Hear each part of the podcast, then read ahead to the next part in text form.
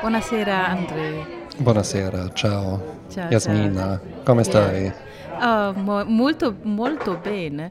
Ich komme ja immer durcheinander, ich sag's ja, ne? Äh, Ja, ja. Spanisch, Ja, wir sind halt einfach, wir sind halt Romaner, ne? Ja, aber die Menschen lieben es, Eben. dass man sich überhaupt ein bisschen Mühe gibt, ne? ja, ja, das glaube ich. Genau. Äh, ich habe einen Fun-Fact wieder mitgebracht aus meinem tollen Buch Schwein gehabt von Ah, äh, Gerhard Wagner, wo übrigens unser Hörer, unsere Hörerin schreibt, ach ja, guck, Un, U, Ufri, oh Gott, meine Augen, ey. Utret oder Un, Moment, ich mach's mal groß. Utret, schreibt auf Spotify. Vier Bücher gibt es mittlerweile von Gerhard Wagner bezüglich Sprichwörter. Das neueste seit 21. Juni. Lieben Gruß, bin übrigens ein Mann und nicht wie kürzlich von Jasmin vermutet eine Frau. Naja, gut. Also Utret, ja. da kommt man nicht zwingend auf, äh, darauf, dass es jetzt ein Mann oder eine Frau ist, ne? Nee, ist so ein bisschen so dieses Ding. Äh, ich hatte mal im Studium, hatte ich auch mal einen Kurs äh, Business-Knigge. Mhm. Und äh, da ging es dann auch ganz viel so um Benimmregeln im internationalen Kontext. Das hilft mir natürlich bei meiner Arbeit in einer internationalen Wirtschaftskanzlei. Ich weiß nicht, ob, das, Ja. ob ich das irgendwo mal am Rande vielleicht erwähnt hatte, Nee, dass das so ah, ist. Ähm, da hilft mir das halt eben dann natürlich auch. Ja. Äh, und da war dann zum Beispiel auch das Ding bei Visitenkarten im asiatischen Raum ähm, ganz anders als im angelsächsischen Raum, wo man halt eben die Visitenkarten teilweise ja einfach nur so über den Schreibtisch irgendwie wirft und sagt, hier, äh, äh, meine Karte. Hashtag Ähm, American Psycho, wir erinnern uns. Ja, und ähm, im asiatischen Raum ist es dann ein richtiges Ritual, wo das dann so übergeben wird mit beiden Händen. Man nimmt sie dann auch mit beiden Händen in, im Empfang, Ja. wertschätzt sie, wertschätzt die Textur vor allen Dingen auch. Und ähm, wenn man das dann alles gemacht hat, dann darf man sie langsam einpacken. Ja? Oder noch besser einfach irgendwie neben sich ablegen und äh, während des Meetings noch ein bisschen bewundern. Nach dem Meeting ist es dann aber auch tatsächlich nicht verkehrt, sich einfach kurz auf der Karte zu notieren, ob einem jetzt ein Mann oder eine Frau gegenüber saß. Ah, Denn der stimmt. häufigste Vorname ist Kim. Ach so. Ah ja. Und das ist ja beidergeschlechtlich, ne? Exakt. Stimmt, stimmt, ja. Aber nun zurück zum Fun Fact von Schwein gehabt. Ja, also es gibt auch diesen Begriff herein, wenn es kein Schneider ist. Ja, Und ich zitiere jetzt hier Gerhard Weber, Quatsch, jetzt sage ich schon wieder der falsche Name, Gerhard Wagner. Bisschen äh, Konzentration, Jasmin. Herein, wenn es kein Schneider ist. Diesen Ausruf benutzen viele Leute auch heute noch scherzhaft, wenn es an der Tür klopft. Dabei bezieht er sich auf einen Berufsstand, der im Mittelalter kein gutes Image hatte.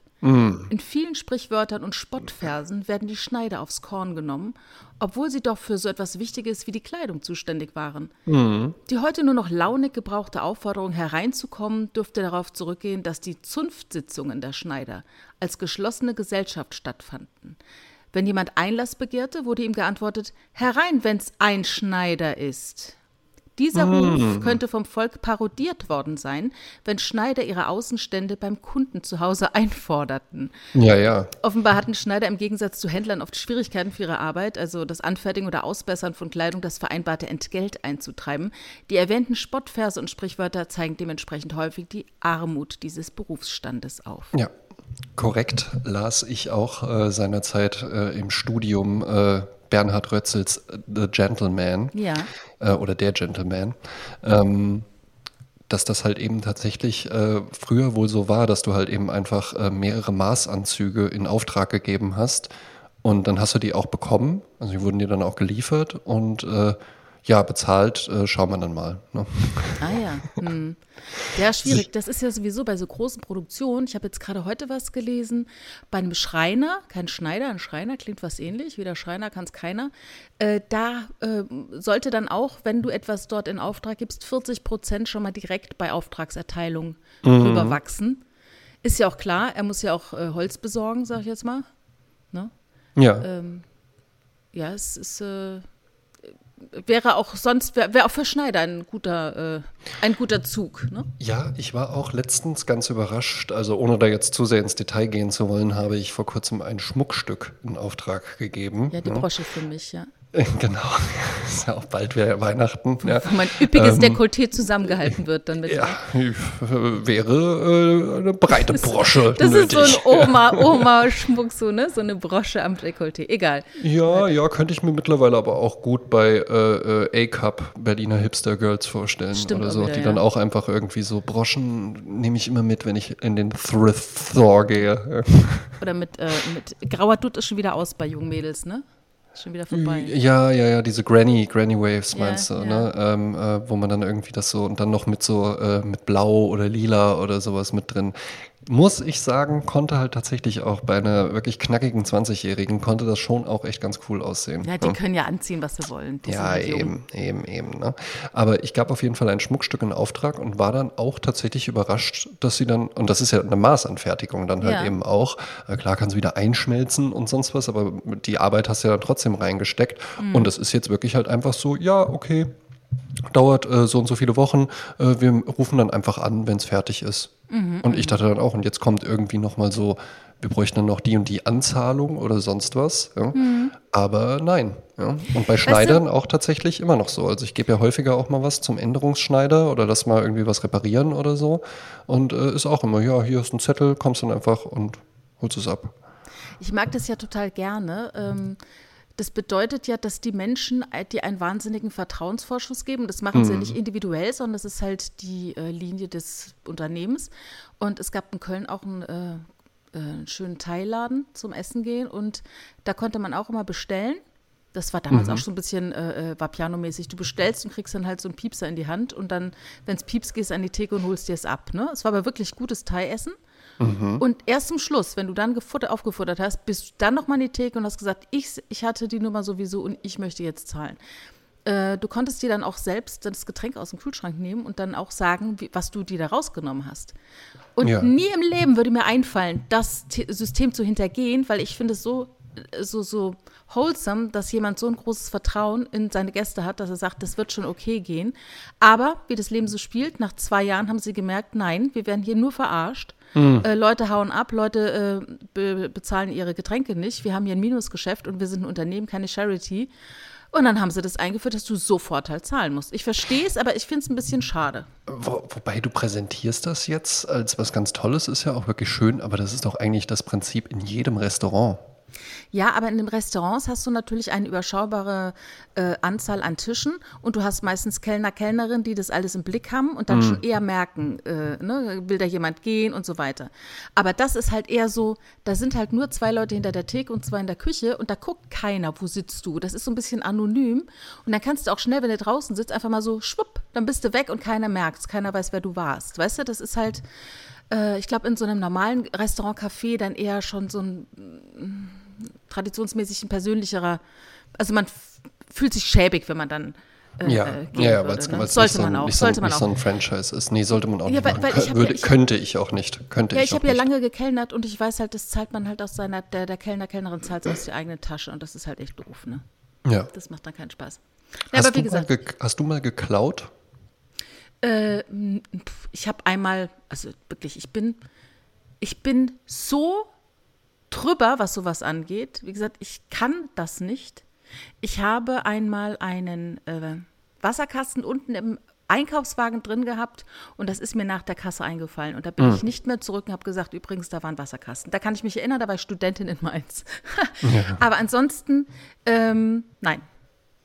Ich nee, bin ich niemand, ich kriege auch keinen Kick raus. Es gibt ja super reiche Leute wie Winona Ryder, die dann sagen, das ist ein geiler Kick, ich kann es mir leisten, aber ich klaue trotzdem was. Das fühle ich überhaupt nicht. Nee, gibt mir auch nichts. Also generell auch keine, keine kriminelle Energie. Also ich hatte Freunde, die haben damals im WOM oder so richtig krass Platten geklaut. Ja, ja. Aber im großen Stile, ne? Also wirklich so, wenn dann so 30, 40, damit es richtig lohnt. Und die dann so im nächsten Stockwerk deponiert und wieder hoch und wieder welche geholt. Und, und eine oder später fliegst du halt auf, ne? Ja, ja. Und es gibt dann richtig krasse Strafen. Oh, also. Und dann heiß und kalt und dann vor allen Dingen als Minderjähriger. Die meisten haben ja irgendwie mal so äh, äh, von 13 bis 17 irgendwie mal so eine Phase, wo dann öfter mal was mitgehen lassen wird. Aber äh, hat mir auch nie was gegeben. Nee, mache ich nicht. Hatte ich auch immer zu viel Angst vor, wenn man dann erwischt wird. Ja, das auch. Das auch. Ich erinnere mich noch, das Schlimmste war einmal, habe ich ja schon mal erzählt, in der Grundschule, da habe ich die Musikhausaufgaben vergessen zu machen, weil ich am Tag vorher bei Katrin Fickeisen war und wir haben uns auf VHS nochmal den äh, Genghis Khan-Auftritt äh, angeschaut in der mhm. ZDF-Fit-Parade und haben darüber äh, unsere Musikhausaufgaben vergessen. Und am nächsten Tag, ich glaube, Frau Deibel war es, äh, die Wie hat. heißt die, äh, Frau Deibel? Deibel, D-A-I-B-E-L. Aber Deibel, Aber sagt dir das was? Ja, kannst ja vorstellen, woher Ja. es kommt, etymologisch natürlich, ne? Ja. Äh, Und äh, dann hat die halt gesagt, was ist mit deinen Hausaufgaben? Und da ist es mir heiß durch meinen ganzen Körper geschossen. So schlimm fand ich das. Ist Mhm, Ja, sowieso ja, war schlimmer. Kennst du das, wenn früher, wenn du als von fremden Erwachsenen zusammengefaltet wurdest? Kennst du das noch, dieses Gefühl? Ich hab's, äh, hab, dich, hab dich gerade nicht gehört. Ich entschuldige mich auch bei allen. Ich sitze heute auf einem Stuhl, der unfassbar laut ist. Der lauter ist Ja. als meine Stimme. Aber ich habe jetzt, hab jetzt einmal kurz die Position verändern müssen und bleibe jetzt ganz still. Bitte wiederholen Sie noch einmal, Frau Klein. Kennst du das, wenn man als Kind von Erwachsenen zusammengestaucht wird? Also nicht von den eigenen Eltern, was ja auch scheiße Mhm. wäre, aber sondern von ganz Fremden. Kennst du das? Ja, Das ist doch gruselig, ne? aber gibt es das noch? Ja, das, hat, das hatten wir ja schon mal. Äh, ich gehe davon aus, dass es in der Form das nicht mehr gibt, weil die Eltern sind sowas von Hardcore-Anwälte ihrer Kinder geworden, gegen Mhm. alle äh, äh, Widrigkeiten, gegen allen Menschenverstand. Äh, Ja. Es ist mein Kind, es macht alles richtig. Und ja, so. Also ich würde mich auch nicht trauen, ein anderes Kind. Äh, also erstmal, mein Menschenbild wäre ein anderes. Ich würde andere Leute nicht zusammenfalten. Ich falte sowieso niemand zusammen. Ähm, aber diese Korrekturen, zu sagen, wir sind hier in der Gesellschaft und du musst hier irgendwie auch funktionieren auf eine gewisse Art. Du musst ja nicht hier kompletter Soldat sein, aber so ein bisschen wie hier alle, wie die Strukturen sind, musst du schon irgendwie mitkriegen. Ist Ja. halt die Frage, ab wann muss ein Mensch sowas raffen? Also ich, ich kenne es, ich, ich, ähm, ich kenne eine inklusive Schule, die Kinder ab fünfte Klasse aufnehmen. Und da kommen Kinder mit äh, ähm, Trisomie 21 dazu. Und es gibt Vorschul, also Grundschulen, wo, wie soll ich sagen, also an dieser Schule, die ich kenne, ist es eben so, dass man auch diese Kinder erzieht und sagt, nee, äh, du stellst dich jetzt einfach hin und du wartest, bis dein Essen kommt. Und du legst dich jetzt nicht auf den Boden und drehst dich im Kreis, weil du dich langweilst oder deinen Willen nicht bekommst, sondern du machst jetzt einfach so wie wir alle. Ähm, weil die Maßgabe ist zu sagen, du musst in dieser Gesellschaft hier funktionieren und dein Leben leben. Und darum muss man halt gewisse Regeln auch kennen und äh, aushalten, sie zu ertragen. Mhm. Hashtag Frustrationstoleranz. Ja. Wie kamen wir jetzt da drauf? Äh, ich weiß es nicht genau. Ähm, ich war hier nur gerade ein bisschen irritiert, weil hier noch jemand lang äh, lief. Heute suboptimale Aufnahmesituation, Ja. kann ich nur sagen. Ja, Ja. Äh, aber äh, wir kriegen es trotzdem alles hin.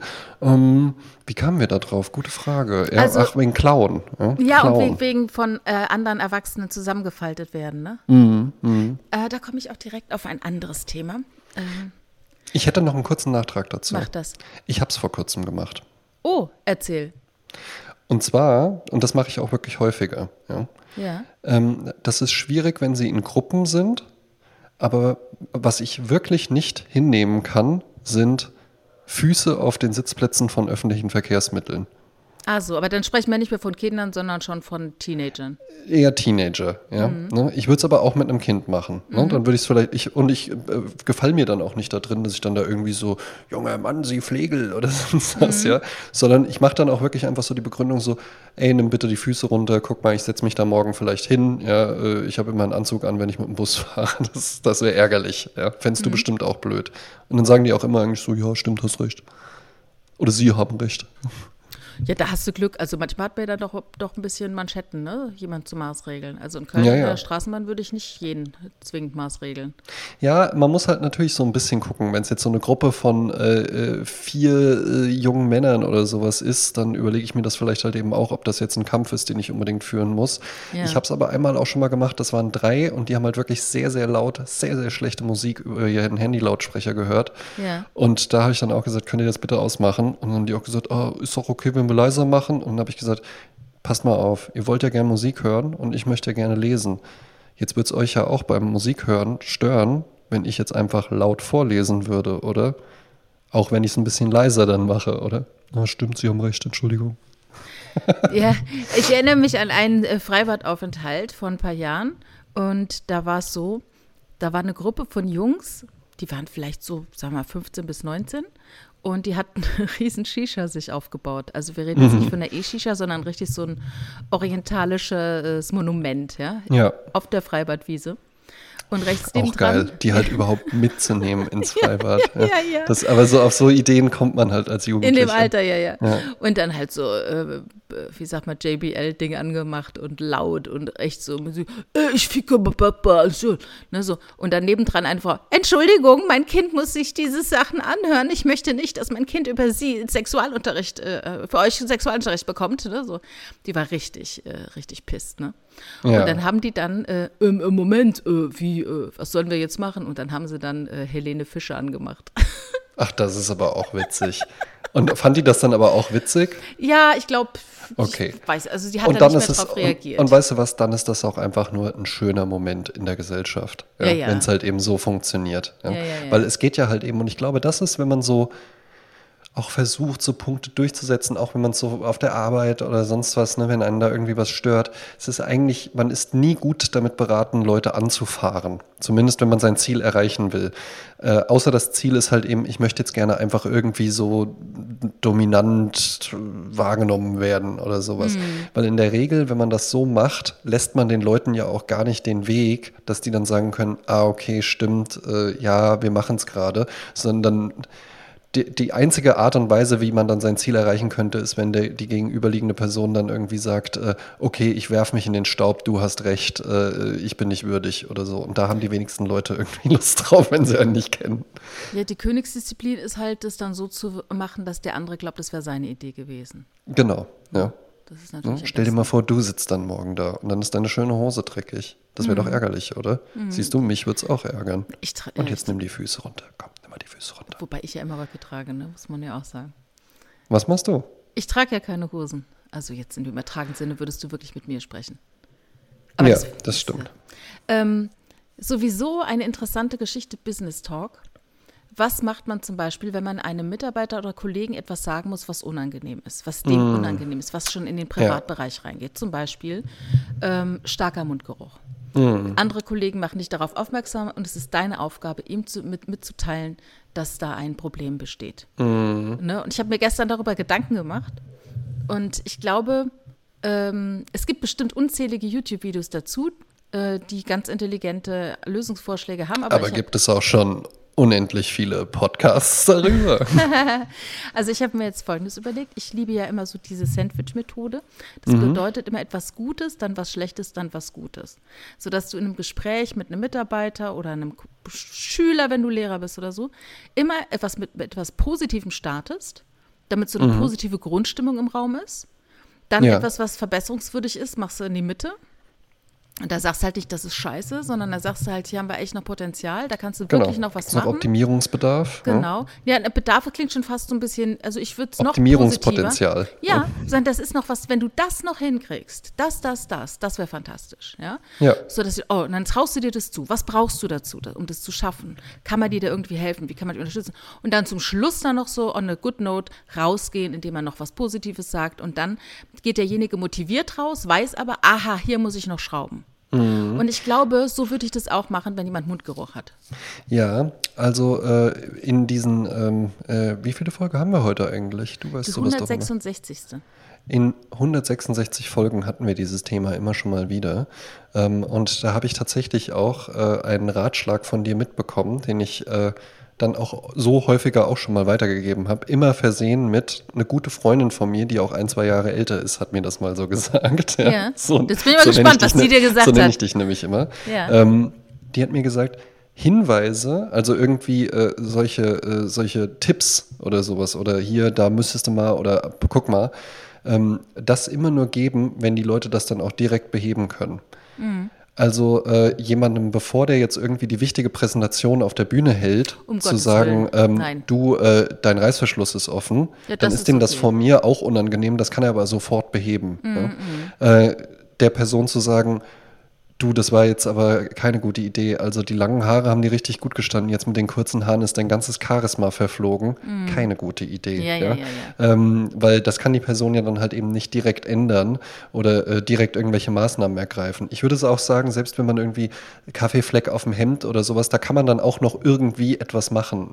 Mm. Schlecht ist tatsächlich immer Leuten Hinweise geben, wo sie dann nichts dran ändern können. So, jetzt das mit dem Mundgeruch ist natürlich so ein Ding. Äh, das kann ja halt eben einfach sein, äh, eine Person, die halt eben gerne irgendwie Dinge isst, die äh, dann Mundgeruch verursachen. Ja, oder keine Dinge isst und da stattdessen nur Kaffee und Zigaretten. Das ist auch, auch ganz, das, ganz heftig. Genau, ja, auch das ganz, ganz schlimm. Ähm, zu wenig trinken, zu wenig Wasser trinken, aber mhm. da kann man, man kann was dagegen machen, würde ich sagen. Außer es ist dann halt eben wirklich einfach, ja, ich habe einen Leberschaden oder so. ja, ne? Dann, dann, dann wird es schwierig, dann ist das vielleicht aber auch das geringste Problem. Ja? Mhm. Schwierig wird es halt eben wirklich bei Dingen, und da habe ich gerade auch so einen Fall. Ja. Mhm. Schwierig wird es bei Dingen, wenn man zum Beispiel, also wenn dann die Person wirklich daran arbeiten müsste. Ne? Mhm. Und man aber weiß, das wird auf jeden Fall nötig werden. Mhm. Dass äh, die Person muss da irgendwann dann mal hinschauen. Mhm. Aber ähm, ich, ich, konstruiere jetzt ein Beispiel, deswegen klingt es vielleicht so ein bisschen verkrampft. Ähm, wenn man einfach keine so schöne Stimme hat, zum Beispiel, ah, ja. oder dazu neigt, ähm, wenn man aufgeregt ist, ist so auch tatsächlich schrill. ein Phänomen, genau, was bei Frauen häufiger passiert als bei Männern, ähm, weil Frauen eben einfach höhere Stimmen haben und wenn man aufgeregt ist, wird auch meine Stimme höher, aber dann ist die halt eben einfach nicht so, sondern dann ist die halt so. Ja? Und das geht immer noch. Wohingegen das bei Frauen dann schon unangenehm werden kann und dann ja auch häufig einfach fälschlicherweise so wahrgenommen wird, so, oh Gott, die ist ja völlig hysterisch. Ja, ja oder Wassergläser gehen ja, dann zu Bruch und so, ne? Ja, genau. Ne? Mhm. Das ist ja nun aber tatsächlich etwas, wo man jetzt nicht ad hoc irgendwie was gegen machen kann oder auch nicht sagen kann, oh, äh, ja, okay, dann gehe ich kurz zum DM und hole mir eine Zahnbürste, sondern da müsste man ja dann wirklich ins Training gehen. Und da ist so die Frage, wie spricht man das an? Dass jemand, äh, in welchen Situationen könnte denn die Stimme äh, problematisch werden? Mhm, bei Präsentationen würde ich sagen. Bei Präsentationen, naja, okay. Mhm. Ja, dann würde ich fast, äh, ich würde äh, als erstes würde mir einfallen, dass die ganze Gruppe, wer auch immer da Präsentationen hält, alle einen Workshop machen mit jemandem, Schauspiellehrerin. Oh, sehr gut, sehr, sehr gut, Jasmin. Äh, das ist eigentlich schon die beste Lösung, mhm. weil dann ist es nämlich, dann alle haben was davon. Eben. Und niemand denkt sich so, oh nein, meine Stimme. Es ist weil nur wegen ist ja mir. Sie haben es genau, nur wegen ja, mir gemacht. Ja, weil, weil es ist ja schrecklich, wenn mhm. dir jetzt jemand sagen würde, du, du hast eine äh, unangenehme Stimme oder sowas. Mhm. Wie willst du denn damit umgehen? Mhm. Eben. Nee, wie gesagt, würde ich äh, zusammen machen, weil. Ist schon die perfekte Lösung. Ja? Mhm. Absolut. Hey, ich, hey Leute, ich hatte so eine Idee. Ja, ja aber ich meine zum Beispiel, tatsächlich war es ja bei mir auch so, ich war mal in einer äh, äh, Gruppe von Leuten, die kreatives Schreiben gemacht haben. Ne? Mhm. Und zum kreativen Schreiben gehört ja dann im besten Fall auch mal äh, Vortrag. Ne? Also ja. wir haben Lesung gehabt. Und mhm. da hatten wir eine Schauspiellehrerin, äh, die mit uns allen dann einen äh, gemeinsamen Tagesworkshop gemacht hat. Da ging es um die Stimme damit man einfach weiß, wo kommt meine Stimme her, wie kann ich die besser, ne, kraftvoll, wo kommt, ne, äh, aus der Mitte mhm. heraus, wie schaffe ich das, äh, der, dann Nachdruck zu verleihen, um bei einer Lesung dann halt auch gut vorlesen zu können. Und äh, das hat uns allen was gebracht, ne? Ja. Und ja. Die einen Und du warst halt ja offensichtlich, ja? du warst ja offensichtlich nicht die mit der schrillen Stimme. Ich bin halt, äh, ich hatte ja auch schon äh, Theater AG früher in der Schule mit einem sehr, sehr engagierten Theater AG-Leiter. Und der hat uns damals ja schon die Leute von der Badischen Landesbühne vermittelt, die mhm. uns damals auch schon Workshops gegeben haben. Das habe ich alles damals mhm. vom Harald Peter Michel. Ja, ja. Äh, wo auch immer er sich herumtreibt, lieber Harald. Ich finde es auch gut, dass du jetzt den Namen genannt hast, weil ich glaube, für diesen Mann ist es enorm wichtig, dass er auch mal zurückgespiegelt bekommt, ich habe etwas bewirkt. Ja, bis heute. Und ich weiß nicht, äh, ähm, äh, wo er ist. Ein und geiler was er Name, jetzt macht. Harald Peter Michel. Ja, und die Sache war, dass der Harald auch, und das habe ich gar nicht mitbekommen, ich hatte mit dem gar nicht so einen Draht, aber äh, man darf ja auch Dinge mal erzählen, auf die man stolz ist, weil Eigenlob stinkt nicht immer so. Ne? Nee. Tut einem manchmal auch gut. In diesem Podcast hier überhaupt nicht. Da und da war es so, ja. da habe ich, ähm, ich habe ja Theater gespielt, da war ich die Irre von Chaillot. Nicht, die Inga war die Irre von Chaillot, ich war die Irre von Sarsoul Peace. Mhm. Ganz tolles äh, Theaterstück von Georges Roudou. Dieses, wo du in dem Hotel warst, der so hieß. Äh, ja. Chaillot. Ähm, ja, und dann sagte der nämlich zu anderen am Tisch, in der Pizzeria nach dem Theaterstück und ich habe das nur mit halbem Ohr gehört und traute meinen Ohren kaum. Er hat gesagt, das war alles so und so und so. Und in dem Moment, als die Jasmin auf die Bühne ging, hatte alles eine ganz andere Dimension. Oh. Ist es toll, wenn du 16 das Jahre alt toll. bist und hörst sowas? Ja. Absolut. Das ist toll, ja. So ein Kompliment kriegt man ja gar nicht mit 16. Ja, und von den Dramaturgen. Nicht, wenn, man so ein, ne? wenn man so ein überbordendes Selbstbewusstsein hat wie wir beide. ja, das war wirklich sehr schön. Ja, das glaube ich. Äh, Im, ja? Ja, hast du dazu noch was? Nee, zu diesem Thema nicht. Ich habe ein anderes Thema, aber wenn du noch was zu diesem Thema hast, gerne. Ne, ich würde ansonsten die Überleitung zu Theater direkt äh, annehmen und sagen, ich war ja auch vor kurzem im Theater. Ja. Genauer gesagt, aber in der Oper. Phantom der Oper. Nicht Phantom der Oper, sondern ich war in Die Meistersinger von Nürnberg, ja. allerdings aufgeführt in Wiesbaden. Ähm, eine tolle Oper von Richard Wagner, erdacht. Ähm, tatsächlich ein sehr, sehr langer äh, Schaffenszyklus. Ich habe mir hier den Wikipedia-Artikel auch mal äh, aufgemacht. Ähm, dauert viereinhalb Stunden tatsächlich. Mhm. Äh, wurde 1868 äh, das erste Mal aufgeführt und zwar in München im Nationaltheater. Das ist ein Dreiakter. Und ähm, ja, das war äh, wirklich eine sehr, sehr interessante Erfahrung wieder. Ich wollte ja jetzt gerade sagen, wie lang der daran schrieb. Jetzt finde ich das halt eben natürlich nicht. Entstehung. Die erste Skizze zur Oper verfasste Wagner 1845.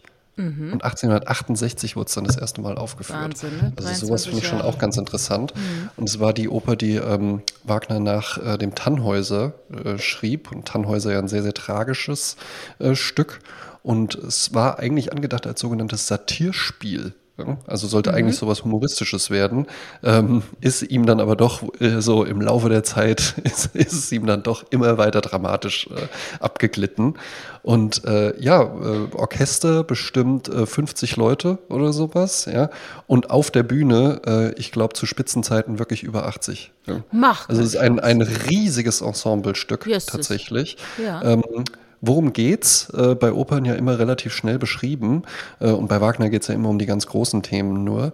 Wir haben äh, einen jungen Mann, der eine junge Frau liebt und der diese eben haben will, aber ihr Vater, der einer der Meistersinger ist, also ein Handwerksmeister, die dann aber sich auch noch den Künsten zugewandt haben und dann einen exklusiven Club gegründet haben in Nürnberg. Und der hat aber verfügt, nee, der Mann, der meine Frau, äh, meine, meine Tochter heiraten darf, der muss ein Meistersinger sein. Und so bewerben sich dann halt eben einer, der schon Meistersinger ist und eben dieser junge Mann, der Meistersinger werden möchte, äh, darum. Und es entsteht ein Sängerkrieg.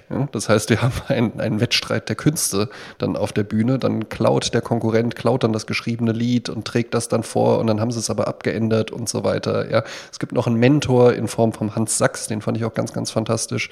Ähm, der dann den jungen Mann anleitet. Und äh, es ist wirklich, wirklich, wirklich schön. Und äh, ganz, ganz wild, ganz, ganz bunt. Hm? Ähm, Tristan Isolde war ja wirklich so ein, so ein eher reduziertes Stück vom Personal her, aber hier erleben wir halt eben wirklich dann, äh, ja, wie gesagt, zu Spitzenzeiten 80 Menschen oder so auf der Bühne, ein riesiger Chor tatsächlich. Und ähm, ich äh, lernte, ich saß in der ersten Reihe und lernte dann da äh, eine, eine Dame auch kennen, die das schon häufiger gesehen hatte. Und mit der unterhielt ich mich dann auch immer mal so ein bisschen darüber. Und die meinte dann so, ja, sie hätte es vor kurzem, hätte sie die Meistersinger auch in Frankfurt gesehen, da wäre auch gerade eine Inszenierung und da hätte es zum Schluss Buhrufe gegeben. Oh, warum? Und dann meinte ich auch so, ah was, aber Frankfurt doch auch ein hervorragendes Renommee. Und sie so, nee, nee, die Aufführung war gut, nur das Ende von den Meistersingern von Nürnberg, das gleitet sehr, sehr stark ins Nationale ab. Oh, also, also, wirklich, wir haben einen, das ist, das spielt dann in so einem, einem Festsaal, der dann komplett mit äh, rot-weißen Bändern geschmückt ai, ist ai, ai. und alle sind halt so sehr traditionell angezogen und schwenken dann halt eben auch auf der Bühne ah. noch so rot-weiße Bänder und im Liedtext geht es dann halt eben darum, wie schön doch Deutschland ist, wie wichtig ist doch ist die deutsche Kultur zu bewahren oh, oh, oh. und das deutsche Lied gut und die deutsche Dichtkunst. Ja, Nürnberg eh. Ist eine große Tradition. Jasmin, das trugen die dann davor. Und also das war ergreifend halt eben wirklich, weil ja 80 Leute, eine Stimme und äh, im Choräle, die sich überlagern und sowas und ja auch ein pompöses Bild, Bühnenbild. Ja. Und im Hintergrund in Wiesbaden bei der Inszenierung war es dann noch so, dass dann da wirklich noch die ganze Zeit so groß anprojiziert wurde, so pulsierend Deutsche, Deutsche, Deutsche. oh mein Gott. Und ich saß dann auch da und habe auch gedacht so, oh, ja, okay. Jetzt kann ich es auch, so, ein- Ja. auch so ein bisschen nachvollziehen Ja. irgendwie. Ja. Ähm, äh, also, wobei, anders. Ja. Eigentlich kann ich sowas nämlich nicht nachvollziehen, weil wir reden hier, wie gesagt, von einem Stück von 1868. Jetzt, ja, das ist ja äh, kein Richard Spoiler Wagner, dann, ne? Dann weiß man äh, das ja äh, theoretisch schon. Ja, was und Richard passiert. Wagner muss man jetzt äh, auch nicht drüber diskutieren, äh, wessen Geisteskind der so war. Ähm, trotzdem äh, war, ist das ja, damit ist ja nicht gemeint, äh, wählt die AfD oder sowas, ja. ja, sondern das ist halt eben einfach das Stück und das jetzt einfach dann wegzulassen. Ich glaube sogar auch wirklich mit dieser Einblendung Deutsche, Deutsche, das war dann sogar auch wirklich So noch, um das zu drüber, erhöhen. ja. Es ist nämlich auch tatsächlich eher ein lustiges Stück, äh, ein beschwingtes Stück und äh, relativ lang tatsächlich. Ich hatte dann eben noch wirklich den, den schönen, schönen Vorteil, Jasmin, dass äh, direkt hinter mir der Intendant des Hessischen Staatstheaters, Uwe Erik Laufenberg, saß. Es ja. gibt doch keine Zufälle. Es gibt Zufälle, ja. Und wir saßen eben da und äh, in, äh, ich sprach ihn dann auch an, ja, und wir haben uns dann auch ganz nett unterhalten. Und in einer Pause hat es sich einfach ergeben. Die hatten die äh, Bar, äh, für, wo man sich dann was zu trinken in der Pause holen kann. Die hatten sie äh, dankenswerterweise draußen im Schatten der äh, Theaterkolonnaden aufgebaut. Und da waren dann auch einige wenige Sitzmöglichkeiten. Und neben ihm war noch ein Platz frei. Und dann meinte ich auch so, ja, wollen Sie Ruhe haben oder kann ich mich hier damit dazusetzen? Ja, ja, sehr gerne. Und dann ähm, hatten wir ein wirklich, wirklich sehr, sehr nettes Gespräch. Er erzählte mir dann auch, der dritte Akt, der jetzt gleich kommt, das ist mit dem zweiten Akt, glaube ich, hat er gesagt, von Parsifal, sind das die längsten, die es überhaupt in der Oper gibt, weil die über zwei Stunden gehen. Ach. Ähm, und wir unterhielten uns dann wirklich ganz nett. Während dieser kurzen Pause hat der Mann, glaube ich, acht Telefonate geführt oder so. Wir reden da im Nein. Übrigen von einem Samstagabend oder sowas. Ja. Also da klingelte permanent das Telefon. Wir haben uns dann aber trotzdem noch ganz nett unterhalten. Ähm, und äh, ja, es- es ist, also Oper ist schon auch interessant, weil es ist eine Szene, Jasmin. Also es ist wirklich wie eine Subkultur. Mhm. Aha. Tatsächlich habe ich vor kurzem an anderer ist die Stelle Hardcore-Szene, ist die Opernszene. Nee, nee, genau, ja, mein, mein, mein Opernfreund Sebastian Mergel, an dieser Stelle sei er gegrüßt.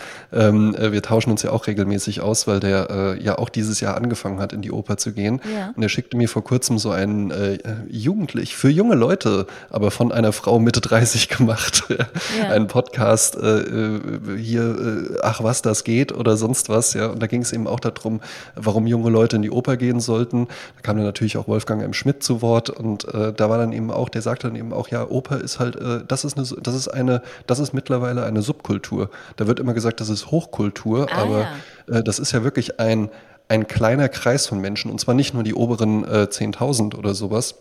Das stelle ich jedes Mal wieder fest, dass da jetzt nicht nur äh, der Oberstudienrat nebst Gattin irgendwie im Publikum sitzt, Ja. weil es ja auch wirklich erschwinglich ist. Also du Ja, kannst dir diese viereinhalbstündige Oper hätte ich mir auch für zwölf, ne? für 12 Euro hätte ich mir die angucken können. Ach, ja. Wahnsinn, ja. Und äh, es ist wirklich eine Szene. Also ich habe es jetzt halt eben auch schon, obwohl ich ja jetzt nicht 50 Mal schon da war, ähm, festgestellt, dass mich dann auch so Leute grüßen, so, ach hallo. Ja. Und Ah, jetzt ja. kenne ich noch zwei, die ich auch schon häufiger gesehen habe. Die stellte mir nämlich Uwe Erik Laufenberg dann vor und meinte so, ja, das sind Hörschels aus Köln. Ja, das ist ein Ehepaar. Die Hörschels Das sind, ist ja wie das bei sind Loriot. Hörschels aus Köln. Ja. Ja. Ne, Und er auch wirklich, äh, ich habe ihn halt einfach schon häufiger gesehen, weil wir beide immer draußen stehen und Zigaretten rauchen in den Pausen. Mhm. Und er immer im schwarzen Anzug, immer mit Fliege, ja, sie auch äh, äh, schön mit Perlen und allem. Welches ja. Alter so? Puh, schwierig zu so sagen. alt wie ich man- oder älter? Nee, älter, älter, viel ja. älter. Ah, ja. also ich würde sagen, äh, Ende 60 Ah, oder, so, oder okay. noch älter, vielleicht sogar über ja, 70 ja. oder sowas schon. Und beide natürlich riesen Opernfans und sowas. Ah, ja. Und Uwe Laufenberg äh, meinte dann so, ja, er ist neu bei uns.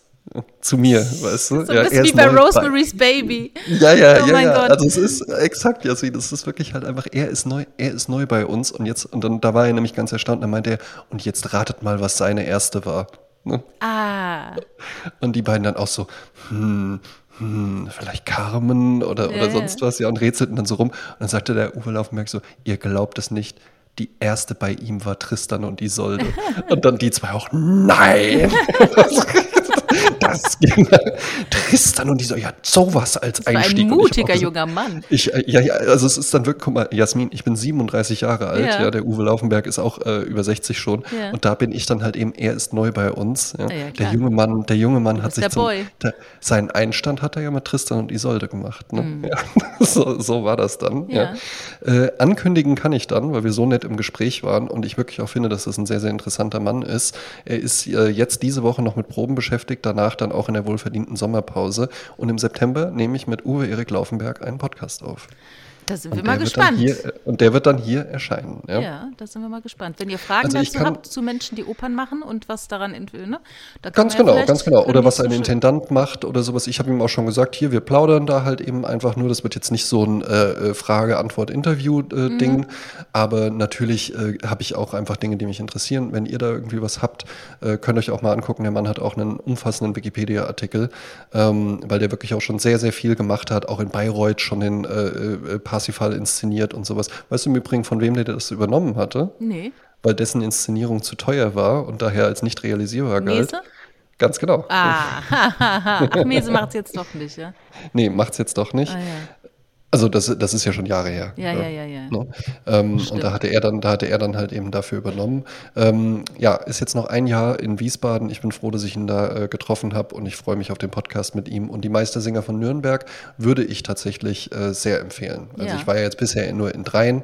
Ähm, die waren alle drei sehr, sehr schön. Tristan und Isolde bei mir immer noch ungeschlagen. Ja, aber dann die Meistersinger von Nürnberg.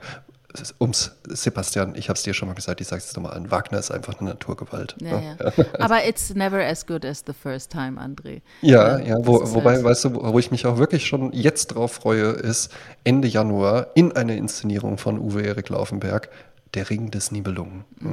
Das ist dann ein, Mhm. Des oder äh, der? Äh, des. Ja. Ich dachte auch immer der. Ach. Ich glaube, beim letzten Mal habe ich es nämlich auch falsch gesagt. Ach ja.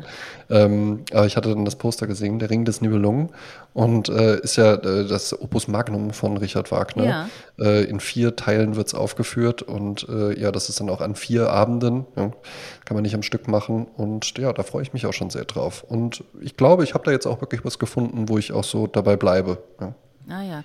Guck, das hieß früher der Ring Er ist jetzt auch, er ist ja neu bei, weil ich bin ja jetzt neu bei euch. Ne? Ja. Ja, genau. Herschels Es aus hieß, Köln. Ja. es hieß früher der Ring der nie gelungen. Und vielleicht kommt daher. Nie dieses- gelungen? Nie gelungen ist wieder was anderes. Ähm, dazu fallen mir zwei Sachen ein. Einmal äh, von James Krüss, der Sängerkrieg der Heidehasen, ein wunderbares Doppel, eine Doppel-LP. Leider nicht auf Spotify zu kriegen. Ich kann jede einzelne Zeile auswendig. Da geht es um äh, die Heidehasen und da gibt es halt einen Sängerkrieg und äh, der, der am schönsten singen kann, bekommt die Tochter des Königs. Ja, das sind so die al- alten Strukturen halt. Ähm, Ja, eben. Ja. Ne? Also das, da- das ist ja auch ähm, äh, an anderer Stelle äh, habe ich jetzt gerade mit, mit äh, äh, drei jüngeren Leuten auch noch recht viel Kontakt und die hatten das dann natürlich auch mitbekommen und dann äh, kamen wir darüber auch so ein bisschen ins Gespräch und dann hat, wurde sich da auch mal die Musik so ein bisschen angehört ähm, und eben auch gefragt, ja, versteht man das denn dann so, wenn man vor Ort ist und so und kriegt man denn die Storylines und sowas, kriegt man das dann alles so mit? Die Sache ist ja wirklich die, dass die Stories relativ simpel immer sind. Ja, also es sind ja wirklich ich einfach so diese archetypischen Geschichten. Und natürlich, äh, du hast halt Übertitel. Ja. Ähm, ich hatte jetzt bisher noch keine, äh, keine Oper in nicht deutscher Sprache. Also wenn man jetzt so eine italienische Oper oder sowas nimmt, weiß ja, ich oder, nicht irgendwie. oder du hast Sänger, die nicht native Deutsch sind, aber Deutsch Ja. Ne? Exakt, Wie ja. amerikanische, gibt es ja schon bei Musicals so, ne? wenn die dann Ja, Deutsch singen genau. und du verstehst es dann kaum. Ne? Eben, eben. Aber du hast äh, Übertitel. Äh, am Anfang lese ich meistens dann auch noch immer so ein bisschen mit und dann mit zunehmender Dauer schaue ich dann auch nur immer noch mal hoch und dann kriegt man so ein bisschen mit, ah, okay, das ist, wenn mal eine neue Figur auftritt oder irgendwie sowas. Aber an sich ist es auch egal.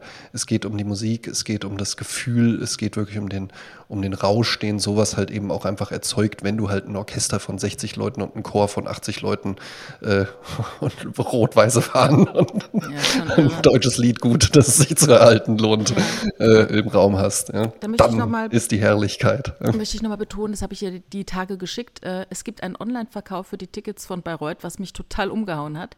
Bei mir, äh, ich, also ich wusste über Jahrzehnte hinweg, dass es Normalsterblichen gar nicht möglich ist, zu den Bayreuther äh, Festspielen zu gehen. Aber wer ist denn dann da hingegangen? War das dann alles nur irgendwie so von. Äh, Angela von, Merkel, äh, Family, Ja, ja, genau. Friends, äh, ne? also Inner Circle, äh, die, die großen, oberen 10.000 sozusagen.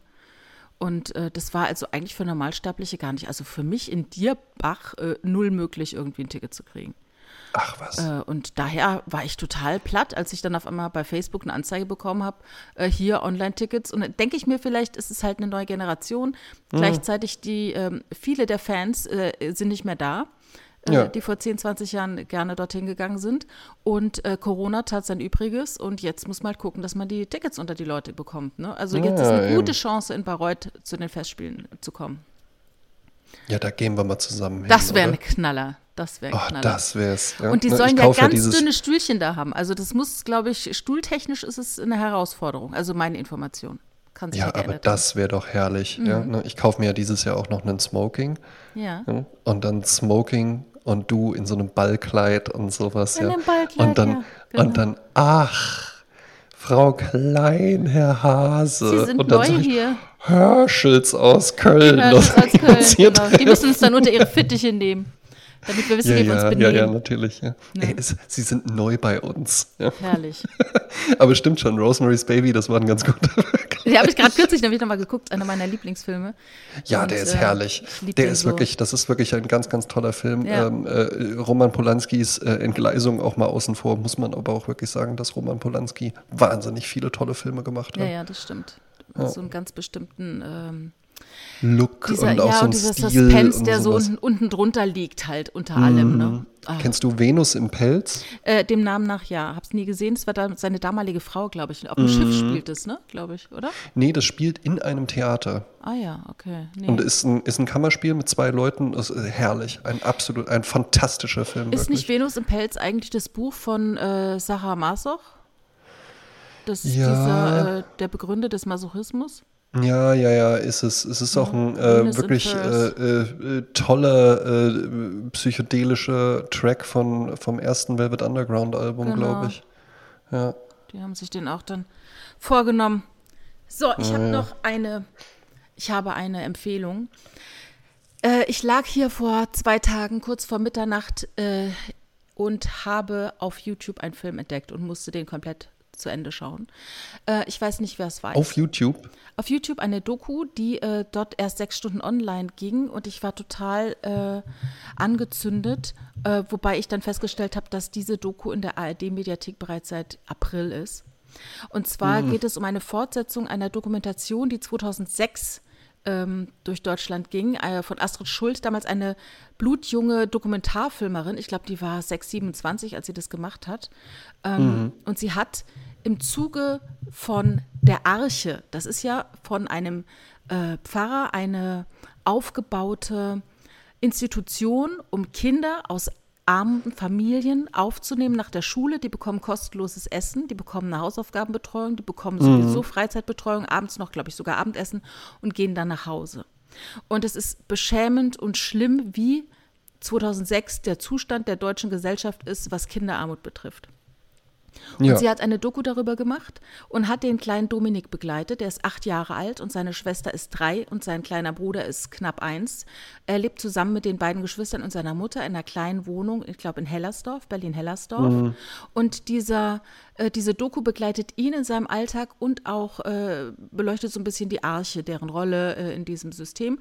Und das war ein unfassbar bewegende, eine unfassbar bewegende Doku, die hieß damals Zirkus ist nicht. Ja, weil er wollte, ne, er wollte unbedingt in den Zirkus, das ist eine Szene aus der Doku und dann sagt die Mutter, glaube ich, Zirkus ist nicht.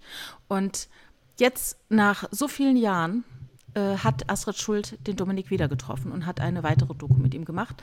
Und schaut euch die an, die ist, äh, ich verlinke sie gerne in den Show Notes. Das hat der Krako mich kürzlich noch gefragt, der war ganz erstaunt. Also wenn ihr auf Spotify geht und hört uns auf Spotify, ne?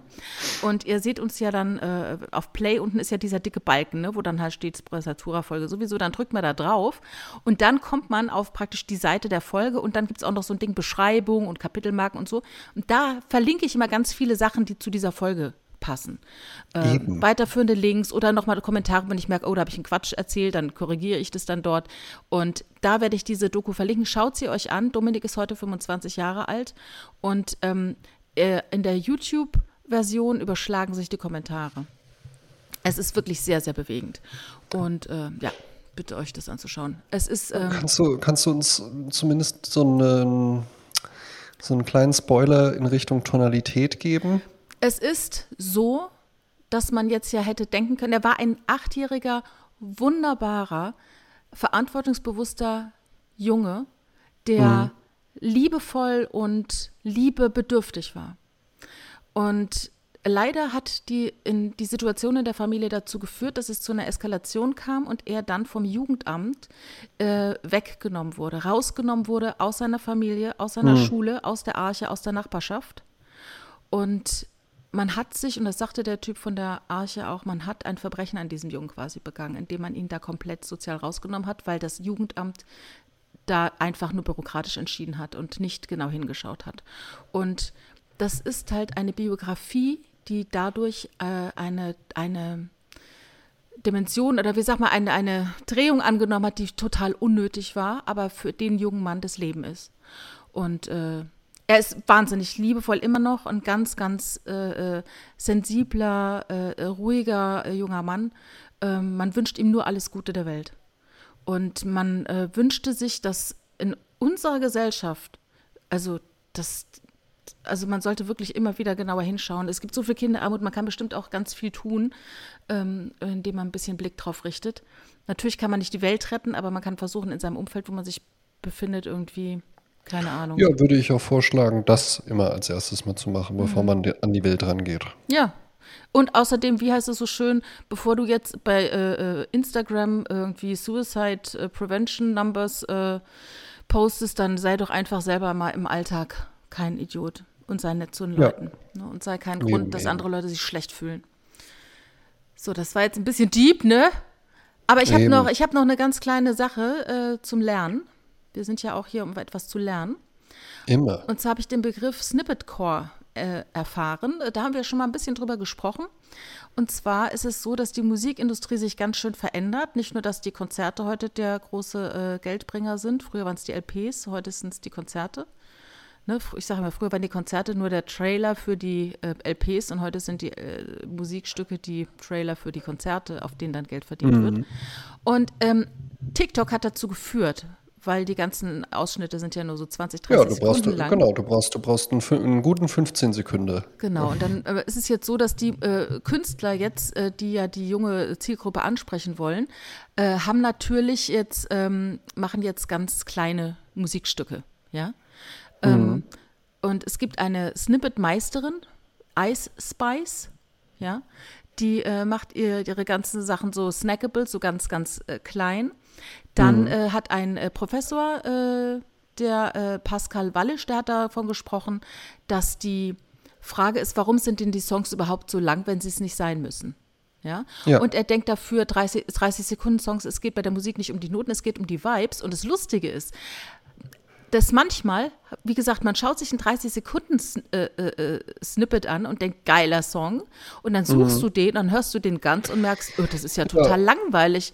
Ja, exakt. Der, der, die 30 Sekunden führen dich auf etwas hin, was aber dann gar nicht, also die versprechen dir was, was dann gar nicht da ist. Und ja. das war mal Kim Petras so, die hat einen äh, Song angekündigt, ihre Nicki Minaj äh, Kollabo Alone und hat da so ein Snippet gemacht, da war so ein ganz geiler äh, Eurodance-Sample drin. Mhm. Und ähm, alle dachten, das wird ein geiler Hit, aber dann am Ende hast du das ganze Ding angehört, das war dann was ganz anderes.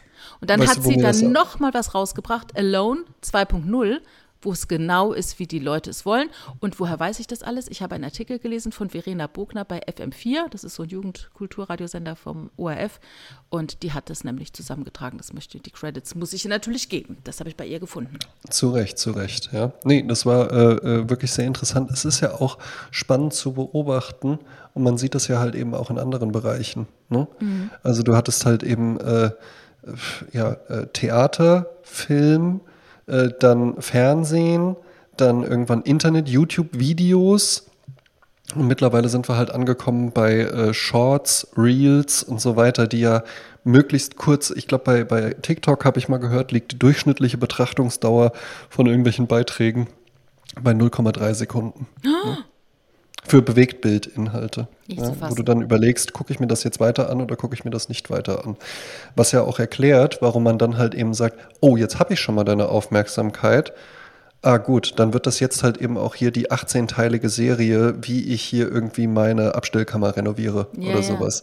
Aber das Versprechen, ich renoviere meine Abstellkammer, das erfährst du wirklich so in der ersten Sekunde halt eben einfach schon, dass du weißt, worauf du dich einlässt. Dann wird es aber auch gerne mal wieder länger. Ja.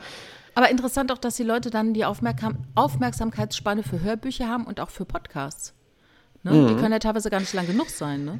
Ja, ja, aber ich glaube, weil das eben einfach, äh, sobald das Visuelle ausgeblendet wird oder nicht vorhanden ist, äh, bist du ja im Bereich der Sekundärmedien. Und dann bist du halt eben auch, und das muss uns beiden ja halt eben auch immer bewusst sein, äh, ganz viele Leute äh, schlafen gerade, während die Ja, meine ja, ja, Stimme hier genau, hören. genau. Äh, ganz viele Leute äh, haben überhaupt nicht mitbekommen, von was du jetzt eben gerade geredet hast, weil die währenddessen äh, irgendeinen Artikel haben. Mhm. auf der Arbeit gelegt haben, äh, gelesen haben oder sowas, ja. Man ist halt eben einfach Podcasts, Hörbücher, Musik ja auch, ist halt viel einfach nur Hintergrundrauschen. Ja, Und sodass wenn, dann, wenn ich dann Dinge schon bewusst fühlt. anmache, dann muss halt eben auch wirklich einfach direkt Feuerwerk kommen. Ja. Weißt du, wo mir das auch so ging mit den Snippets Mhm. oder wo ich so dachte, ach, äh, äh, richtig cool. Und dann habe ich mir das komplette Lied angehört. Ich habe ja jetzt Better Call Saul fertig geguckt. Oh ne? ja, ich noch nicht, okay. Ach, du noch nicht? Die letzte Staffel, ich bin nicht reingekommen. Ich habe ein, zwei Folgen gesehen und ich, ich, ich habe so Anlauf gebraucht und dann habe ich es irgendwie gelassen, weil andere Dinge dazwischen kamen, aber ich muss nochmal starten. Ja, ist ja auch wirklich die letzte Staffel, Ja. ne? Ist dann vorbei. Ja. Ja. Ähm, und das Intro von Better Call Saul Ja. ist ja super cool. Ja. Ne? Also generell, das war bei Breaking Bad auch schon so. Und das war, glaube ich, eine, na nee, wobei bei Lost war auch ein sehr, sehr kurzes Intro nur. Mhm. Ähm, mag ich immer lieber, als wenn dann da so ewig lange Ja. irgendwie Wie äh, bei rumgemacht wird. Succession. Da, ach, das Ja, ist gefühlt drei Minuten oder, Vorspann. Oder Westworld oder sowas, was Mhm. dann halt eben irgendwie, also die sind dann auch toll gemacht und so, aber äh, ja, nervt dann halt eben auch irgendwann. Und bei Better Call Saul, das ist ja so dieses, äh, dieses E-Gitarrenspiel, einfach nur am Anfang. Und das habe ich mir dann, dachte ich so, ja, das äh, muss ja irgendwie auch ein Song sein oder so. Und dann habe ich den aber mal gefunden. Und dann hörst du halt so den Part und denkst dir, ja cool, jetzt bin ich echt gespannt. Und dann kommt ein total langweiliges Lied. Also. Also was zumindest nicht die Erwartung Ja, ja, erfüllt. ja, ja, ja. Zumal das bei Better Call Saul ja auch so abgehackt ist, ne? Das ist ja so, zack, Genau. gehen die dann raus aus der Szene, ne? Ja, äh, ich habe gerade äh, Apple Plus äh, wieder entdeckt und da gibt es eine Serie, die ich jetzt schaue, das ist über äh, einen Typen, der so ein bisschen Better Call Saul-mäßig ist, nur im wahren Leben. Das war ein Typ, der hat äh, ein wahnsinniges Social, wie sagt man, Sozialhilfe-Fraud-Scheme äh, entwickelt. Das Ja. heißt, der große Betrug und die ersten vier Minuten sind schon so ein Spaß. Also ich werde das auf jeden Fall weiterschauen. Eine Serie über, wie heißt der, irgendwie ist Con. Also so ein Anwalt, der hat äh, das äh, US-System um 550 Millionen Dollar geprellt, das soziale System. Ja, solche, solche Geschichten lieben wir halt eben einfach, äh, weil die Großen werden zur Kasse gebeten. Ja, das sag mal so, in dem Moment ja der Steuerzahler, den, den er Ja, ja, hat, aber das ne? sieht man dann halt eben Ja, ja, natürlich ja. nicht, sondern irgendwie ist es halt eben einfach so, der macht's richtig. Ja. Ja, ja, der hat das so wie mit. Dagobert damals auch, kannst du dich Ja, daran ja, ja, erinnern? ja, ja. Ne? Genau. Was ja auch der, eine unglaubliche Sympathie in der Öffentlichkeit genossen Ja, hat. solange keine Menschen zu Schaden kommen, geht das. Genau, Ne? ne? das ist dann halt eben immer was. Ja, Genau. Sollen wir schon mal zur Musik übergehen? ja Wir eben, sind ja schon leg so los. bei der Musik. ne? Also ich habe zwei Songs dabei. Auf der Goldliste kommt ein äh, Stück von Ophir Kutil oder Kutiel, äh, ein junger Mann, der ist vier Jahre älter als du, immer noch junger Mann. Äh, bekannt unter dem Künstlernamen Kuti oder Kutiman oder Kutiman, äh, Israele, ähm, Multi-Instrumentalist, ja, und macht also eine Kombination aus Reggae, äh, Psychedelic, Electronic, äh, Afrobeat. Ähm, ist in Jerusalem geboren. Vater ist Klimatologe und Professor für Geografie in Haifa und die Mutter ist Ökologin und Professorin an der Uni in Negev. Er hat natürlich mit sechs Jahren angefangen, Klavier zu spielen, mit 14 Gitarre und Schlagzeug gespielt, hat dann die Schule abgebrochen wegen Musik, war in verschiedenen Bands, hat in Jamaika mit zwei Söhnen von Bob Marley Musik gemacht. Also ein Oh, also, weißt du, du liest es und denkst so, oh mein Gott, ja, wie viel Leben kann man in diese Jahre äh, bringen? Und äh, der Song heißt Fresh Haze, frischer Wind. Vielleicht hat es auch irgendwas mit Drogen zu tun, mit dem Haze, äh, Purple Das hat Haze. was, ne? äh, hat was mit Drogen Ne, zu denk tun. Haze ist eine Grassorte. ja, eben, denke ich mir. Also Fresh Haze heißt das äh, von Kutiman, mein Goldsong. ja, stark. Und dein Goldsong? Mein Goldsong, ähm, ich habe jetzt hier gerade eben schon geguckt, ich habe ja, äh, führe ja auch eine äh, Lieblingssongs-Liste Ja. und da schaue ich dann immer auch mal rein. Und äh, das habe ich mir markiert. Das ist äh, Filmmusik. Ich glaube, es ist sogar Se Serienmusik von Miss Marple. Ah, ja. äh, der Komponist steht hier Dominik Scherer mit zwei R, also drei insgesamt. Und es ist Endless Night Urban Romance. Und das macht einfach Spaß. Kann ich mir gut vorstellen, Ja. wie ein gewisser äh, Herr Schwarz damit dann durch Berlin fährt. Ah, ja. Beim Kaffeekochen. Ja. Was auch immer. Ja.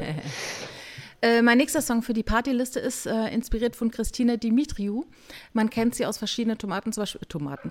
Äh, ist äh, Temptation Island. Äh, zweimal teilgenommen, zweimal von ihrem Partner betrogen worden. Also richtig, richtig äh, Och, sad. Und äh, sie hat eine Insta-Story mit ihren Haaren gemacht und da war dieser Song, in den ich mich sofort verliebt habe. Darf ich dazu kurz was fragen, Ja. Jasmin? Also, aber, also was heißt jetzt betrogen worden? Das heißt, der, der Mann, mit dem sie zusammen ist, der war dann in der Männervilla, Ja. wo dann die ganzen äh, äh, Porno-Bunnies irgendwie rumspringen und ihn da irgendwie angeilen. Ja. Und dann hat er halt irgendwann gesagt, ach komm, scheiß drauf, oder was? Wie war das bei dem ersten? Das war damals der ach, Salvatore. Weil die Männer wissen doch auch, ja, okay, das ist hier das Spielprinzip und hier sind überall Kameras und so. Also Ja, aber das kann ja nicht so überraschen. Ja, aber es ist so. Also bei der ersten Staffel, da war sie noch nicht bekannt. Da kam sie rein mit Salvatore, der war damals auch noch nicht bekannt. Man kannte ihn aus Essen äh, als Jeansverkäufer. Heute lebt er auf Mallorca und macht Onlyfans. Aber damals Ja. ähm, war es so, dass er äh, wohl in eine Ecke gegangen ist in der Villa, die nicht von Kameras einsehbar war und wohl ein Küsschen gegeben hat. Vielleicht auch mit Zunge, man weiß es nicht. Auf jeden Fall reichte es dafür, dass die Christina total ausgerastet ist und die Trennung war natürlich klar.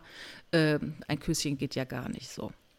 Och, Ähm, hey, ja, das gibt- da gilt ganz strenge dann Regeln in muss diesen aber, Formaten. Muss aber, muss aber die Liebe wirklich groß So gewesen Freizüge, sein. wie die immer tun. Das gilt auch bei Charming Boys. Man tut so wahnsinnig freizügig, aber Ja, dann ja, kommen ja, so ganz aber- kleine Dinge ganz, und dann ganz sind die ernst konservativ. konservativ. Es ist nicht zu glauben. Mm, Aber wie, aber wie, da sagst du was, Jasmin, da sagst du wirklich Ne, was. es Ne? ist Das erstaunlich. ist nämlich auch alles nur Show. Ja, ja. Ne? Mhm. So. Und beim zweiten Mal ging da wenigstens richtig was. Also beim zweiten ich, Mal- Ich denke auch, der Salvatore hat sich dann auch so gedacht, gut, da hätte ich jetzt auch reinhalten können. Ne? Oh. das ist auch egal. Vulgär. Also der, die Christina ist das zweite Mal rein mit einem anderen Mann, mit dem äh, Alexander Petri, Petru, ich habe den, ich möchte den Namen gar nicht aussprechen, das ist ein schräger Vogel. Ähm, der hat sie damals bei Ex on the Beach überrascht, kam in dieses Format rein. Man kannte ihn aber auch schon von anderen Formaten. So, jetzt sind die dann zu zweit in Temptation Island VIP, weil sie sind ja jetzt schon VIPs, ne? Weil man kennt ihn aus Formaten, sie aus Formaten. man hat ja schon mal bei der Sendung mitgemacht. Das ist ja alles eine, äh, ein Perpetuum mobile. Also die ernähren sich alle aus sich selbst, so diese ganzen Kandidatenakademie. Ne? Also wenn du dich bewährst in so äh, neue Newcomer-Formaten, kommst du dann halt auch in die großen Formate rein. Und sie ist halt jetzt ein großer Bestandteil dieser ganzen Formate. Und ähm, dann ging sie mit dem Alexander da rein. Und das ist so ein Typ, mit dem war sie auch schon bei Couple Challenge. Das ist so ein äh, Personal Trainer, Motivation und hier und gib ihm und äh, ne, beiß die Zähne zusammen. Geflochtene Lederarmbänder zum Anzug. Ja, so. ja, ja, ja, ja, also so ein richtiger, äh, komm, du schaffst das jetzt, mach doch endlich, stell dich nicht so an und so, ne? Und, ja, ja, ich mache und mache. Und sie macht auch ganz viel Sport und er macht ganz viel Sport, und das ist alles ganz wichtig. Super gut. Und da waren die zusammen in dieser Staffel und ähm, dann hat er dort eine junge Frau kennengelernt und hat sich Hals über Kopf verliebt. Und das war so krass, weil das Schlimme war, die haben sich noch nicht mal großartig geküsst. Irgendwann haben sie sich dann doch mal geküsst, aber es war so, wo man halt zusieht, da sind halt zwei Herzen, die zueinander fliegen und du musst als Christina das dann über Monitore beobachten, wie dein Freund sich in eine andere total verliebt. Und dann sang diese neue auch noch ein Lied von irgendeiner großen Sängerin, eine Schnulze. Und die Schnulze geht, wenn du auf einen Text hörst, da geht es darum, ums Betrügen, um den Partner betrügen. Das ist, darum ging es in diesem Song. Also total irre, gibt es auch also auf YouTube zu sehen, diesen äh, Snip, Snippet-Core. Äh, und ja, und dann war die Nummer gelaufen. Und zum zweiten Mal wurde ihr das Herz gebrochen bei Temptation Island. Ach, Also Christina. richtig krass. Und, und er ist halt immer noch mit seiner neuen zusammen. Die sind mittlerweile jetzt auch schon ein Jahr zusammen und gehen jetzt auch ins Sommerhaus der Stars, glaube ich, sind die auch. Ja, Und gut, ne? das muss dann natürlich, das, da, weil, weil weißt du was, es kann ja jetzt nicht angehen, dass man dann einfach sagen würde, ey, weißt du was, was für ein Glück, ich habe hier tatsächlich jemanden gefunden. Nee, komm, wir leben jetzt einfach ein glückliches Leben. Ja, ich meine, das sind Sondern halt es muss dann halt eben, es Influencer. muss dann halt noch weiter in diese Shows und dann OnlyFans-Account und sowas, bis man dann halt irgendwann einfach mit Mitte 40 aufwacht und sich denkt, ach du Scheiße, das ist mein Leben. Ja, wenn sie Glück haben, haben sie sich fünf bis zehn Millionen zur Seite geschafft. Ne? Ja, wenn sie Glück Wenn sie haben, Glück genau. haben, ne? Ich sage nein. mein Tipp, das wird nicht passieren. Tja. Ja. Also äh, Christina Dimitriou hat ihre Haare gemacht und äh, die hat äh, einen Song dahinter gelegt und der hat mir wahnsinnig gut gefallen. Und dann ich stellte fest, dass das äh, äh, ein gar nicht so alter und auch gar nicht so neuer Song ist. Er ist von Georgia Smith, heißt Little Things. Und äh, Georgia Smith ist gar nicht so alt, ist eine englische Sängerin. Ähm, sehr beeinflusst von äh, Lauren Hill, Adele, Sade, ach Sade, sowieso ganz toll. Nina Simone, auch eine meiner liebsten Sängerinnen, Alicia Keys, Mos Def, The Streets, das nennt sie alle als ihre Einflüsse. Und ähm, es geht bei ihr um soziale Themen, es geht darum, Dinge anzusprechen, weil als Musiker kann man gucken, dass die Leute einem zuhören. Und ähm, ja, und sie war inspiriert auch von Amy Winehouse, äh, von der rohen Herangehensweise, wie Amy Winehouse Songs schreibt. Also sie schreibt ihre Songs auch selbst, seit sie elf Jahre alt ist. Äh, Georgia Smith Little Things passt auf die Party-Playliste. Das ist es. Ja, klingt super gut. Ja. Ähm, mein Song für die Party-Playlist äh, geht tatsächlich zurück auf eine Empfehlung von der Hörerin dieses Podcasts. Sie heißt Anna Heger, ähm, hat einen gewissen äh, Schwerpunkt in elektronische Musik und äh, als Dankeschön für eine Wagner-Ouvertüre, die ich hier schickte, schickte sie mir dann einen äh, Song aus eben diesem Bereich und den fand ich auch ganz gut. Der, der danach kam, den fand ich aber noch besser. Den habe ich dann äh, hier mit draufgepackt. Der Musiker heißt Kindness und der Song heißt Gee Up und ist so eine funky Synthesizer-Nummer. Macht Spaß zu hören. Ja, und ist wohl, kannte ich kannte den Typen nicht, Kindness is the solo project of English singer Adam Bainbridge. Ah, ja. So, was ist sein Nicht-Solo-Project? Live in Philly, Moshi Moshi Records, keine Ahnung. Ich weiß es nicht. Reiche ich nach, mache ich sowieso nicht. Aber ich mir Informationen zur Musik erfahren Sie von Jasmin Klein. Äh, aber ich habe überlegt, äh, ich würde vielleicht fürs nächste Mal äh, mir fünf Minuten mal vorbereiten über Bayreuth, die Geschichte der Bayreuther äh, Festspiele. Ja, herrlich, Ne? sehr gerne. Ja. Mal- Wir, müssen, wir haben ja auch einen äh, ich Bildungsauftrag hier. Fände ich, fänd ich auch schön, Jasmin. Er, du und ich, Parsifal, Bayreuth und dann danach äh, irgendwie äh, äh, Special Guest, Junggesellenabschied im bayerischen Zelt. Special, Ge Special Guest bei Temptation Island oder so. Ja- Stellt sich nur wirklich die Frage, ich würde auch sagen, eher so rum. Ja. Ich glaube, nach Temptation Island, dann nach Bayreuth ist, ist nicht so Ja, empfehlenswert. Erst, der, erst Jim Jarmusch, erst Jim Jarmusch und dann der Marvel-Film. Und dann Supreme andersrum. 6, ja. Genau. Ja, genau. Ja. Ja, so machen wir es. Im Übrigen, Ja. Kinowochen ja, sind ja auch noch gerade diese Woche äh, erschienen. Ich kann mir leider nicht heute am Premierentag angucken, weil ich äh, noch bei einer Abendveranstaltung in Frankfurt bin. Der neue Mission Impossible ist da. Ja. Ah, Tom Cruise, Ja, das- Ü60, ja, ja, nicht zu glauben, ja. immer noch Ja. am Start. Ja. Äh, Es gibt spektakuläre Stunts. Es gibt ein äh, American Way of Life äh, äh, Remake äh, von einem spektakulären Stunt aus meinem Lieblings-Bond-Film, Der Spion, der mich liebte. Äh, wo Tom Cruise mit einem Motocrossrad auf, die, äh, auf eine riesige Klippe zufährt, dann dort runterspringt und dann im letzten Moment erst den Fallschirm öffnet. Ähm, in dem James Bond ist es eben mit Skiern, galt lange Zeit als einer der ähm, äh, längsten oder höchsten oder gefährlichsten Fallschirmsprünge aller Zeiten, war auch im Guinness Buch der Rekorde. Tom Cruise macht das mit Ü60 Wahnsinn. selbst. Und dann landet der unten und dann funkt der dem Regisseur hoch, der sagt, wow, Tom, that was amazing. Und der funkt hoch, "Mm, ich hatte so ein bisschen das Gefühl, das geht noch besser. Und dann macht er das nochmal. Ja. Und ich glaube, der hat sogar dann noch viel, viel mehr gemacht.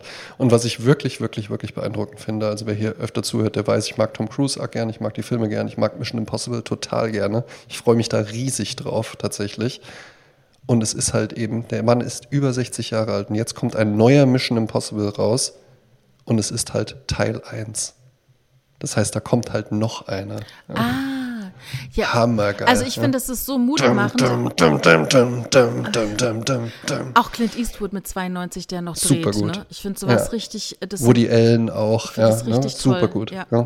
Absolut. Aber ich finde, bei Tom Cruise ist halt wirklich nochmal das Besondere, dass der halt eben immer noch Special Agent Ethan Hunt spielt. Ja, und das immer noch seine irgendwie so macht, ja. dann der Vater, der dann irgendwie jetzt die neue Generation anlernt oder sowas. Mhm. Ja. Also das finde ich ist schon, ist schon echt äh, bemerkenswert. Dann äh, Barbie Oppenheimer ist ja die ganze Zeit schon im Gespräch, ja. der neue Christopher Nolan-Film. Barbie, aber auch losgelöst davon, dass es Barbie ist und man damit irgendwas verbinden kann, ist halt eben auch ein Greta Gerwig-Film. Ne? Ja. Und die macht fantastische Filme. Und ich war letzte Woche in Freiburg im Kino und habe mir angeschaut den neuen äh, Disney- oder Pixar-Film äh, Elemental. Oh. Das war auch äh, ein netter Film. Ja, glaube ich. In einem hochklimatisierten Kino, was auch sehr, sehr nett ah, war. Herrlich, herrlich. Ich kann auch nur sagen, auch Opernhäuser. Herrlich. Ja. Herrlich von der Raumtemperatur. Ja, her. und auch Lidl, muss man auch sagen. Lidl immer ein Ticken Lidl, kälter als Aldi. Ich sag immer Kino, Opernhaus oder Lidl. Woanders wirst du mich äh, im, im Sommer, Sommer nicht finden. Genau. Na gut. Ja, gut. Bis die nächste Bis dann. Tschüss. Quel giorno qui, sai cosa fa? 7000. Sono partito, sono partito da casa, sono andato all'ospedale, sono salito a Carbonera, sono andato al passo del Po.